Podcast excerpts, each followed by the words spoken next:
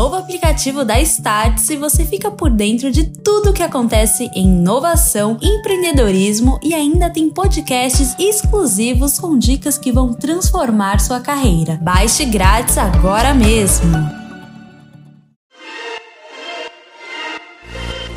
Fala pessoal, eu sou Gustavo Bodra e esse é mais um episódio do Start Tech. E ao meu lado está o Marcelo de Castro. E aí pessoal, um grande prazer estar aqui de novo com vocês. Muito bom. Pessoal, hoje a gente vai falar um pouquinho sobre inteligência artificial e aí para começar esse bate-papo, normalmente a gente contextualiza um pouquinho da história, um pouquinho do assunto e depois entra num segundo bloco de entender qual é o impacto disso para os negócios ou para nossa vida.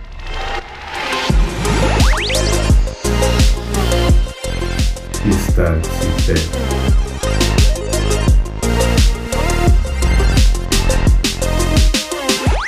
Falando um pouquinho da história da inteligência artificial, acho que vale a gente contextualizar que isso começou lá atrás na década de 50, né? Um pouquinho ali depois da Segunda Guerra, onde de fato surge a computação e onde isso passa a ser uma área de estudo super importante. Então, ali de 1950 até mais ou menos 1980, a gente tem o que se chama da primeira era da, da inteligência artificial, onde você tem uma pequena simulação dentro dos computadores e, e das máquinas de como é, é uma pequena inteligência mas ainda muito focada em é, explicar para a máquina e dizer para a máquina o que ela tinha que fazer. É, eu lembro muito quando chegou no Brasil os primeiros, acho que leitor de da IBM, que você tinha um microfone próprio que você conseguia dar comandos para inteligência artificial, né? É, sim, é um grande mérito que ele conseguia entender a voz humana e entender comandos, né? Você podia falar para ele como abra alguma coisa no Windows ou toque a música, mas assim, extremamente restrito, né? Era um comando, você jamais poderia falar hoje como você conversa com a Siri ou com o Google ou com a Alexa. É, então nesse primeiro, nessa primeira era, vamos chamar assim, da inteligência artificial, o paradigma era você precisava cons construir e explicar para a inteligência artificial o que ela tinha que fazer. Então, se você queria que ela fizesse uma leitura de comando, você precisava dizer exatamente qual era a frase que ela tinha que entender para poder replicar essa ação. Então, você precisava ensinar a máquina antes dela conseguir fazer alguma atuação. É, não é pensar, né? Porque que você vai dizer assim, eu ensinei meu cachorro a buscar meu chinelo, ele entende um comando. A diferença da IA é porque ela era muito mais primitiva, né? Quando a gente pensa em inteligência artificial, a gente fala assim, não, mas a máquina faz uma coisa assim que mais perto do que o teu cachorro é capaz de fazer, ela ainda é extremamente primitiva ainda hoje, né? O fato do teu cachorro entender e fazer algo contextualizado daquilo de um animal que não tem raciocínio é sensacional. E na época era nada mais do que comando simples, né? Não, nunca fugiu muito disso, né? É, era assim, se acontecer tal coisa, faça, faça tal coisa. Tal outra coisa. Para os então... críticos de inteligência artificial, sim, era um monte de ses se então, né? É. Não que tenha mudado muito hoje em dia, mas né, estamos aí, né? Exato. Então começa nessa primeira fase, isso vai até mais ou menos meados de 1980. E aí de 1980 até mais ou menos 2010 surge um negócio chamado machine learning, ou aprendizado de máquina, que aí muda um pouco o paradigma e neste momento as máquinas passam a não precisar mais ser treinadas para fazer uma ação específica e só fazer aquela ação. Elas passam a aprender com o processo e aprender com os dados que elas recebem. Então, primeiro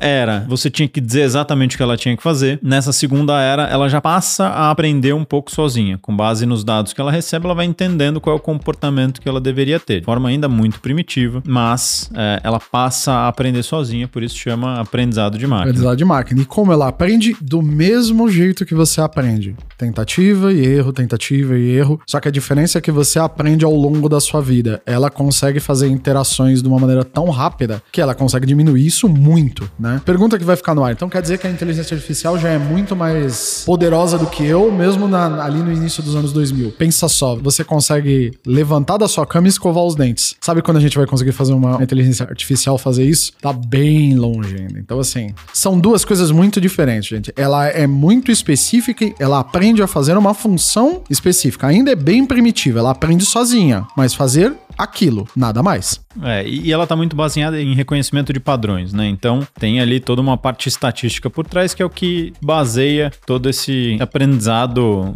de é. máquina, né? Esse aprendizado independente. E basicamente assim. falar assim: ah, então quer dizer que a inteligência artificial é uma máquina que trabalha com estatística? É, exato. E você também. Porque nada mais é do que nós somos máquinas que lidam com estatística, só que a gente faz isso tão bem que nem parece. É, e a gente tentou replicar isso na, na inteligência artificial. Então, nesse período de 1980 até mais ou menos 2010, toda a inteligência artificial é baseada nesse aprendizado de máquina. A partir de 2010, a gente entra na, na terceira era, que é o que a gente está vivendo hoje, que é o que a gente chama do aprendizado profundo. O que, que é essa era do, do deep learning ou do aprendizado profundo? Nada mais é do que usar os mesmos modelos que a gente tinha na era anterior, só que com um volume de dados muito maior e com uma profundidade dessas redes, né, dessas conexões e, e, dessas redes de aprendizado de máquina que são muito maiores. Então, antes eu tinha uma rede ali na, na segunda era, de por volta dos anos 2005, vamos chutar assim, que tinha 10 camadas. Hoje, uma rede neural que processa visão computacional, por exemplo, de um Tesla, tem 300, 400, mil camadas. Então, grande parte da diferença tá porque ela é muito maior. Né? Então, por isso a questão do, do deep learning ou aprendizado profundo, porque é uma rede muito maior do que as redes anteriores. É, e lembrando, gente, que assim, machine learning e deep learning são subseções do que é inteligência artificial. A inteligência artificial não se limita só a, esse, a esses dois tópicos que a gente pode chamar, ou duas áreas de especialização, né? Tanto que o deep learning é um subset, é um sub-especialização do aprendizado de máquina. E os dois são subdivisões da inteligência artificial. Porque por exemplo, reconhecimentos de padrão visual é outro tipo de tópico, é um outro tipo de divisão da inteligência artificial, né? Eles têm redes neurais, redes convolucionais, aprendizado de máquina. Então, assim, entendam que a gente está falando aqui de deep learning, de machine learning, mas é uma área de conhecimento da ciência da computação que é bem mais ampla, tá? Sem dúvida. A área de inteligência artificial abrange vários outros conceitos, mas esses são os três principais, né? Então, você tem inteligência artificial como um campo maior, você tem o aprendizado de máquina que surge ali na década de 80 e vai até 2010. E aí você tem a especialização disso a partir de 2010 com as redes profundas. E aí, só para exemplificar um pouquinho do poder dessas redes, e aí comparando um pouco com o cérebro humano, né? Porque a ideia dessas redes neurais e a inteligência artificial que a gente tem hoje é tentar ao máximo replicar ou aproximar o que a gente faz no nosso cérebro. E aí, trazendo isso para números, hoje tem-se uma estimativa, tudo isso aqui são números ainda estimados porque ninguém conseguiu contar na ponta do lápis, mas de que um neurônio humano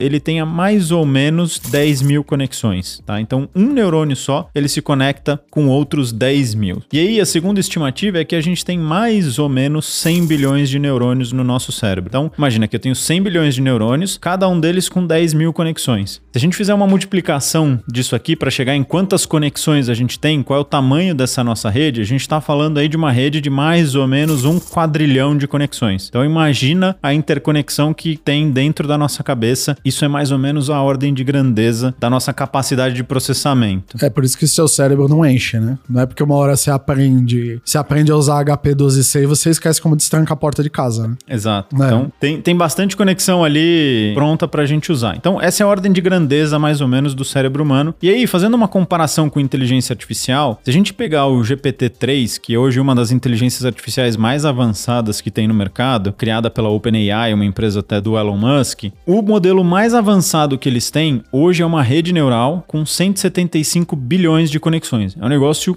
colossal. Ninguém tinha conseguido chegar nesse nível de conexão e nesse nível de complexidade numa rede. Só que a hora que a gente compara isso com o cérebro humano, a gente está falando que é 6 mil vezes maior o cérebro humano comparado com a maior inteligência artificial que a gente já foi capaz de construir. Então, a inteligência artificial que a gente tem hoje, ela é extremamente avançada. Ela consegue resolver uma série de problemas. Tanto que a gente tem carro autônomo, você tem uma série de coisas que usam inteligência artificial e resolvem problemas complexos. Mas comparado comparar isso com a capacidade humana de processamento ainda está muito distante. É, e tem uma coisa, quando a gente fala de inteligência artificial, existem dois tipos, você falando agora, a gente subindo um pouco o nível muito mais macro, que são as inteligências artificiais generalistas e as especialistas. Tudo que a gente falou até agora são especialistas, quer dizer, ela faz aquilo, ela é projetado para aquilo. A sua Alexa ou a sua Siri, ela é especialista, ela é especialista em linguagem natural, que quer dizer que ela conversa com você. A do Tesla, ela é especialista em reconhecer objetos na frente do carro. Assim, e quais são os exemplos de generalista? Então, não temos generalistas. Generalistas é o santo grau da inteligência artificial, porque aí você está simulando um ser vivo. Aí você vai falar, pô, mas o, a, o caminho, por exemplo, da, da Alexa, da, da Amazon, não é ela chegar a ser. Não, ela não vai. Conversar com você não denota que ela é inteligente. Ela simplesmente sabe falar com você. É isso que ela faz. Agora, uma inteligência artificial generalista, ela poderia tanto conversar com você, quanto ela poderia estar comprando alguma coisa em outro site porque ela tá com. simplesmente porque ela quer. Ou ela teria teria o ponto de um dia você falar para ela: Olha, eu quero conversar com você, e ela responde: Mas eu não quero. E desliga. Por enquanto, nós não temos isso ainda. E mesmo com esse poder de processamento do GPT-3, quem vai falar, ah, então, e quando a gente conseguir colocar pau a pau, vai ser igual ao cérebro humano? Não. Exatamente porque a gente nem sabe como é que o nosso cérebro funciona para dizer que a gente consegue replicar ele igual, né? É, esse é um dos grandes desafios da, da inteligência artificial. O primeiro é como é que você tem algo que seja mais generalista, né? Como é que você cria ali uma inteligência artificial que pode desenhar uma imagem, que pode entender linguagem natural, que pode dirigir um carro, que pode escovar o dente, que sabe subir uma escada. Então, hoje, isso não existe, não tem ninguém que ainda conseguiu chegar num nível de qualidade que a gente olha e fala, putz, realmente isso aqui tá muito mais próximo de um ser humano, né? Você vê que quando fala de inteligência artificial, a gente pensa nesses modelos, né, de recomendação, a gente fala de dirigir um carro, de robô que consegue andar para lá e para cá, mas para exemplificar um pouco dessa diferença entre coisas que um ser humano consegue fazer muito bem e uma inteligência artificial ainda tem um desafio, é a parte de robótica, né? Quanto tempo levou para Boston Dynamics, por exemplo, fazer o robô que dança, né? Fazer o robô que dança, fazer o robô que sobe escada. Então, toda essa parte de coordenação motora e uma série de análises que nós seres humanos fazemos que são muito naturais, por exemplo, uma relação de causa e efeito. Eu sei que se eu derrubar um copo no chão, ele quebra. E eu também sei que se eu derrubar um prato, ele vai quebrar. Não necessariamente eu precisei derrubar as duas coisas para aprender isso. Uma inteligência artificial precisa, nos moldes que ela é hoje, quebrar as duas coisas para entender esse ela padrão. Fala, Nossa, os dois são, ambos são feitos de material que quebra. Então eu não vou quebrar mais, só que ela precisou quebrar dois. Para quem se interessar sobre o que o Gustavo falou, é uma coisa muito legal, né? Existe uma coisa que se chama paradoxo de Moravec. O que que ele avalia? Ele avalia exatamente isso. Você acha que uma criança de dois anos de idade engatinhar de um lado, engatear ou andar, de um lado para um outro de uma sala, passando pelo carpete, pelos brinquedos e que qualquer outra coisa, é a coisa mais tranquila do mundo. Não tem nada de, de especial. Nossa, ele andou de um lado pro outro, ou ele engateou de um lado pro outro. Você vê isso e fala, não, ok, nada demais. Uma criança faz isso natural. Quando você vê o robô da Boston Dynamics dançando, é a coisa mais sensacional do mundo. O que que o, que que o paradoxo de Moravec faz? Ele tá falando, você tá vendo um milagre da evolução acontecendo na sua frente, que uma, um ser ainda em desenvolvimento é capaz de ficar de pé e andar, e você não dá a mínima para isso. Mas um robô que ele dá quatro passos e cai de cara no chão, você achou a coisa mais sensacional do mundo. O ser humano tem essa tendência de fazer isso. Ele pega coisas que para ele é comum do dia a dia e ele esquece a complexidade por trás do fato. E ele não acha isso nada normal. Todo dia que você levanta, pula da cama e escova os dentes, pra você não é nada demais. Mas quando você pensa em uma máquina, uma IA fazer isso, é de um nível de complexidade inacreditável. É, e as inteligências artificiais não estão ainda preparadas para fazer esse tipo de ação, ou ainda tem muita pesquisa para acontecer para chegar nesse nível. Ao contrário de cálculos estatísticos extremamente complexos, que as máquinas são muito melhores do que a gente para fazer. É, porque o cérebro humano não evoluiu para isso, né? Imagina assim, é, nós estamos estendendo a capacidade do ser humano a uma coisa que teoricamente nós não evoluímos para isso, né? Você evoluiu para conseguir nascer, crescer, caçar, comer, reproduzir e é isso aí. Hoje a gente tá mandando foguete para a lua. Ah, mas a máquina é muito mais esperta. Não, não, ela é boa em resolver aquilo ali, mas ela não consegue andar, ela não consegue cantar, ela não consegue dançar. E tudo isso você consegue fazer. Entenda que a máquina ela não é superior a você por resolver equações complicadíssimas, porque ela foi treinada para isso. Essa é a função da vida, é a função da vida, né? Agora estamos até considerando vida, né? Essa é a função da existência dela. Comparado com você ser humano, é um negócio assim que ela é super primitiva. Então assim, os humanos evoluíram para fazer outras coisas, né? Nós somos máquinas diferentes, né?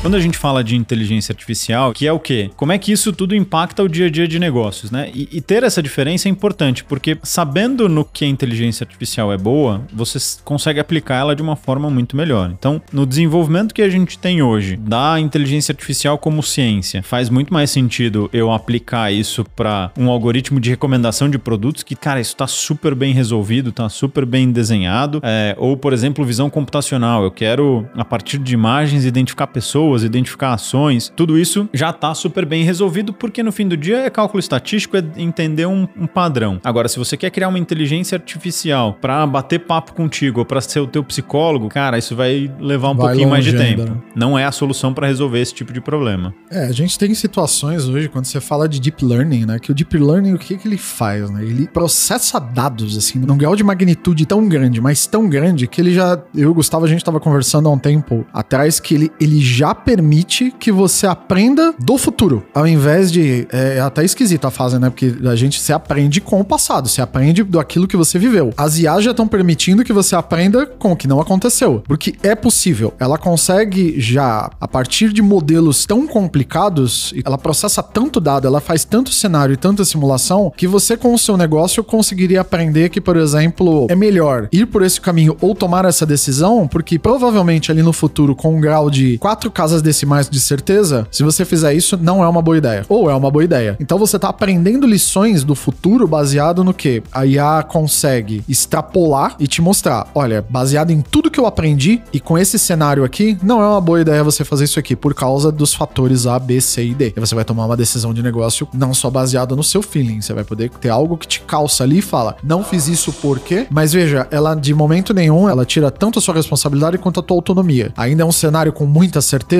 Sim, ele tem bastante. Ele vai te dar um grau de certeza muito elevado. Mas ainda ele não tira o fator humano de falar, não, eu não concordo, ou sim, eu acho que isso pode dar alguma. Tem uma expressão no, no inglês que eles falam que é o gut feeling, né? Que é a sensação, aquela sensação que você tem quando você pega uma situação ou você olha para um objeto e você sabe que aquilo não tá certo ou está certo. Nada mais é que o seu próprio cérebro processando informação no nível subconsciente que a IA não consegue. Talvez demore muito tempo para chegar ali perto do que é. Então, assim, entendam. Ela não tá lá para substituir você. Você nunca vai chegar de manhã cedo na sua cadeira e tá o seu notebook sentado ali tomando as decisões do, do trabalho, né? É, mas é importante entender que isso é uma ferramenta para te ajudar a tomar esse tipo de decisão ou até para te deixar como uma vantagem competitiva, né? Se a gente pegar, por exemplo, o caso do TikTok, qual é o grande asset dele? O que, que eles fazem muito bem e muito melhor do que os outros? Eles têm um algoritmo de recomendação que é fantástico. Ele consegue descobrir o que você vai gostar daqui uma semana e vai te entregar isso. Ele pode estar te influenciando em um determinado ponto, mas é uma vantagem competitiva. Foi isso que tirou usuários do Instagram e levou pro TikTok. É, dessa ideia de aprender do futuro é exatamente isso. A, o TikTok, goste você ou não, ele foi uma das primeiras geração de produto que você cria a base do produto, tá lá. Vídeos curtos que o usuário consegue ver em sequência, mas a partir daí, quem desenhou como a solução funciona foi baseado numa inteligência artificial. Ela mostrou, o algoritmo de IA mostrou como o produto tinha que se comportar. Então, um estudo que eu vi mostrou, falou assim, a diferença entre uma aplicação baseada em desenhada por uma inteligência artificial versus as outras. Quem são as outras? Pode botar no conjunto: Facebook, Instagram, Snapchat nem, nem é mais relevante hoje em dia, mas a dinâmica do mundo mudou muito. Mas assim, o TikTok colocou todo mundo no bolso. Tem nem o que falar. É, e assim, trazendo isso para uma realidade talvez mais clara de negócios, né? Sem olhar para os grandes cases, mas vamos pensar que, putz, você tem um varejo e você acha que pode ter uma forma de resolver teus problemas com inteligência artificial. Com certeza, assim, previsão de demanda é um cálculo puramente estatístico e que as inteligências artificiais já resolveram esse problema faz muito tempo. Então, se você tem um varejo e sofre de um problema de previsão de demanda para fazer compra ou para fazer reposição, cara, ache alguém para te ajudar nessa história de implementação de inteligência artificial porque você vai conseguir resultados super significativos. É, e ao ponto que ela consegue ler não só as informações, mas ela consegue pegar outras coisas que estão flutuando por aí na internet. Você vai chegar um belo dia ela vai falar: tudo bem, compre um lote de travesseiro, compre um lote de colchão e compre um lote de brinquedo também. Você vai, pô, mas meu business não é comprar brinquedo. Então, compra. Aí você vai comprar e vai descobrir que vai vender.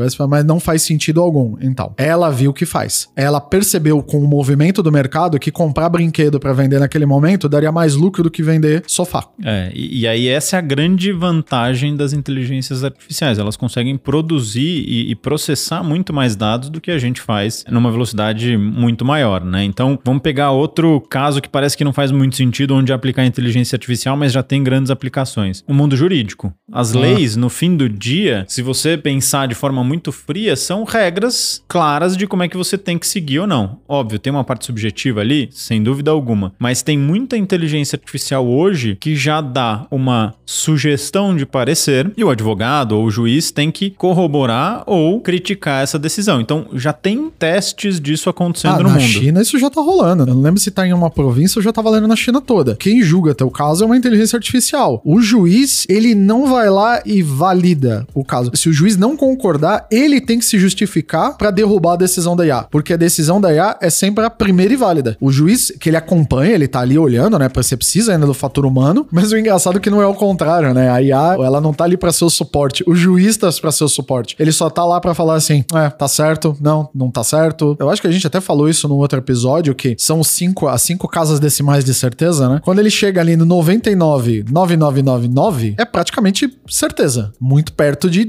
absoluta. Talvez absoluta nunca chegue. Acho que nem humanos não chegam em certeza absoluta. Mas ela tá começando a chegar cada vez mais próximo do que nós mesmos fazemos. Então. É, é a hora que a gente começa a avaliar quem faz determinada tarefa melhor. É um pouco do que a gente discutiu no começo do episódio, né? Se você sabe para que que serve, onde a inteligência artificial é boa e onde os seres humanos são bons, você consegue tomar esse tipo de decisão de aqui eu vou aplicar a inteligência artificial porque ela é muito mais efetiva do que um ser humano e aqui eu vou precisar manter ainda uma pessoa tomando determinadas decisões porque é muito melhor, né? Então, é importante ter essa distinção logo no começo para você saber usar a ferramenta da melhor forma. É, que nem meus amigos advogados, por favor, não estamos aqui dizendo que a profissão de vocês está tá ameaçada. Mas, por exemplo, parte de avaliação contratual. JP Morgan já testou isso já há anos atrás, não é nem novidade. Toda vez que ela tem algum problema contratual, quem avalia é a IA. Por quê? Ela só oferece pro advogado no final dizendo assim: olha, baseado em tudo que já existiu, não só da nossa empresa, essa daqui é a melhor linha de ação para você seguir. E o advogado segue. Mas você vai falar, pô, legal, bacana. Então, qual é o lado ruim disso? Quem olha o advogado sênior, por exemplo, ou o advogado especialista. Vai chegar numa hora que aí eu vou fazer, eu vou deixar a seguinte pergunta: quem vai treinar o advogado júnior para virar pleno, para virar sênior, para virar especialista? Daqui a pouco você vai falar, ninguém. Quem é o ser humano que vai capacitar e treinar ele ali? Ah, não tem. Então isso leva a gente àquela coisa de, ah, então quer dizer que a IA vai acabar com várias profissões no futuro? De novo, conversa que Gustavo e eu tivemos há muito tempo atrás. A inteligência artificial, ela só te pega se você parar de aprender. Se você ficar parado, não buscar isso, isso não só para um ramo que nem advogado. A gente tá falando para você empresário, para você empreendedor. Se você não aprende, não avança, ela te pega. Pega mesmo. Que ela chega, ela quando você menos espera, ela chega onde você tá. E dali para você começar a se mexer, ela vai acabar avançando mais rápido do que você. A gente pode trazer isso pro mundo de tecnologia, né? O próprio GitHub lançou uma função que ajuda a escrever código. A inteligência artificial escreve parte do código. Então, a gente está começando a entender que o papel do desenvolvedor e do programador ali no fim do dia vai se alterar. Ele não vai ser mais o cara que vai escrever todo o código. Talvez você tenha uma inteligência artificial escrevendo a base do código e uma pessoa ali avaliando se faz sentido, se não faz, fazendo um ajuste ou outro, sendo um trabalho muito mais efetivo, porque a, o dia a dia braçal a inteligência artificial vai automatizar. E isso é o que a gente enxerga que pode acontecer com várias profissões, inclusive com os programadores, né? É, programadores é aquela coisa. Eles é padrão de um programador como profissional de tecnologia que ele sabe que o que ele aprendeu há dois meses atrás, se duvidar, não vale três meses para frente. E mais do que nunca, ele tem que se especializar. É... O exemplo aqui é muito bom no sentido de, nossa, eu sou o melhor programador que existe naquela linguagem. O dia que o GPT-3 e essa aplicação que o Gustavo tá falando já é baseada no próprio GPT-3, aquela inteligência artificial que a gente falou lá lá das monstruosas, que ela é grande, ele já. Você escreve o que você quer. Por exemplo, eu preciso de uma função que valide CPF. Ele escreve a, a validador de CPF. Então, assim, o foco do programador, ele tem que quase que agir mais pro futuro, não como um cara que ele é especialista e rápido em escrever, mas sim como um tutor da inteligência artificial de direcionar para onde ele quer. O que eu tava falando sobre educação e aprendizado é isso. Se você quiser competir com ela no seu ramo, provavelmente ela ganha de você, porque ela é mais rápida, ela não cansa, ela não dorme, ela trabalha 24 por 7. Você não consegue fazer isso. O que, que você tem que aprender a fazer? Trabalhe como ela sendo seu aliado. É igual professores. Professores é a mesma coisa. Vai chegar no momento que a IA vai conseguir instruir uma pessoa. O que, que o professor tem que ser? Ele tem que ser um papel diferenciado. A IA tem que ser aliada dele. Aliada como? Faça o trabalho braçal e repetitivo para mim. Deixa a parte nobre do trabalho pro ser humano. Tem tantos livros de ficção científica que mostra isso, né? Que o humano ele vai se especializar nas funções mais nobres e o braçal fica máquina. Só que você tem que saber disso, né? É, e essa é a beleza do que a gente tem trabalhado até agora, né? Se você olhar todas as evoluções tecnológicas, são essas, pra gente automatizar o trabalho braçal e ficar com o trabalho cognitivo, que é onde a gente se sai bem. Até a inteligência artificial chegar nos, no nosso um quadrilhão de conexões vai demorar. Então até lá a gente ainda tem um espaço bem relevante, desde que a gente não tenta tente competir na parte braçal. E antes que você fique assustado dizendo, nossa, chegou na minha profissão. Ah, já ouviu falar de revolução industrial? Quantas pessoas o tear automático não tirou o emprego? O problema é que a gente chegou num ponto da tecnologia que é, todo mundo dizia, ah, os trabalhos puramente de intelectuais, a tecnologia nunca vai. Eu já ouvi essa uma vez. Trabalhos puramente intelectuais, a tecnologia jamais vai conseguir tomar. Então, uma vez a gente já falou num episódio aqui, a inovação ele acontece num ponto de inflexão tecnológico. Frase bonita para dizer: tudo está no ar. Uma hora alguém junta tudo e pão, inovação. A IA conseguiu entrar num ramo que as pessoas julgavam que era impossível possível. O que, que a gente tem que fazer agora? Como seres que aprendem de uma maneira inacreditável como o ser humano faz, aprendam. Toda vez que há uma revolução na indústria, a gente reinventa o que é ser humano na nossa relação com o trabalho. E é isso que tem que acontecer de novo. Não é ter medo da IA, é entender aonde ela vai trabalhar pra gente conseguir extrair o melhor dela. É, ela vai ser uma ferramenta pra gente conseguir evoluir cada vez mais rápido e melhor. Tem uma série de desafios, mas acho que entender isso como uma ferramenta é extremamente importante. E aí, para fazer o trabalho que a gente sempre faz de avaliação de sinais, né? Qual, quais são os sinais que a gente identifica aqui? A inteligência artificial, ela veio para ficar e ela vai ser uma ferramenta para ajudar a gente. Então, não brigue contra, ache a forma como ela consegue te ajudar da melhor forma. Outro sinal, a gente falou em alguns outros episódios aqui sobre Apple colocando chip para processar a inteligência artificial direto nos devices. Então, na hora que você começa a juntar a inteligência artificial que veio para ficar, processamento disso na ponta, com um chip da Apple ali que foi otimizado para isso, cara, é o que o Marcelo falou, as coisas estão no ar. Alguém vai juntar tudo isso e vai sair um negócio maluco. Então, fica de olho. Aprende entenda que a tecnologia, ela nunca compete com você, ser humano que nos ouve. A questão dela ser uma ameaça ou uma ferramenta é a sua postura em relação a ela. Se você está desenvolvendo um app, se você está pensando aqui numa empresa que vai falar da parte jurídica, lembre-se, aborde a IA como alguém que vai impulsionar o seu negócio e nunca como uma concorrente que você tem que tentar tirar do mercado ou ignorar ou passar por ela. Porque assim, querendo ou não, uma hora ela te pega. Como ela já pegou várias coisas. Por exemplo, uma ideia que o Elon Musk tem é caminhão autônomo. Então, ela vai pegar um problema que hoje a gente tem de problema de carga e ela vai, se duvidar, ela acaba tirando o trabalho do caminhoneiro. Não caia no mesmo erro. Use ela, avance junto com ela, porque aí os ganhos são sempre enormes, né? É, e, e aí que tá o, o ganho exponencial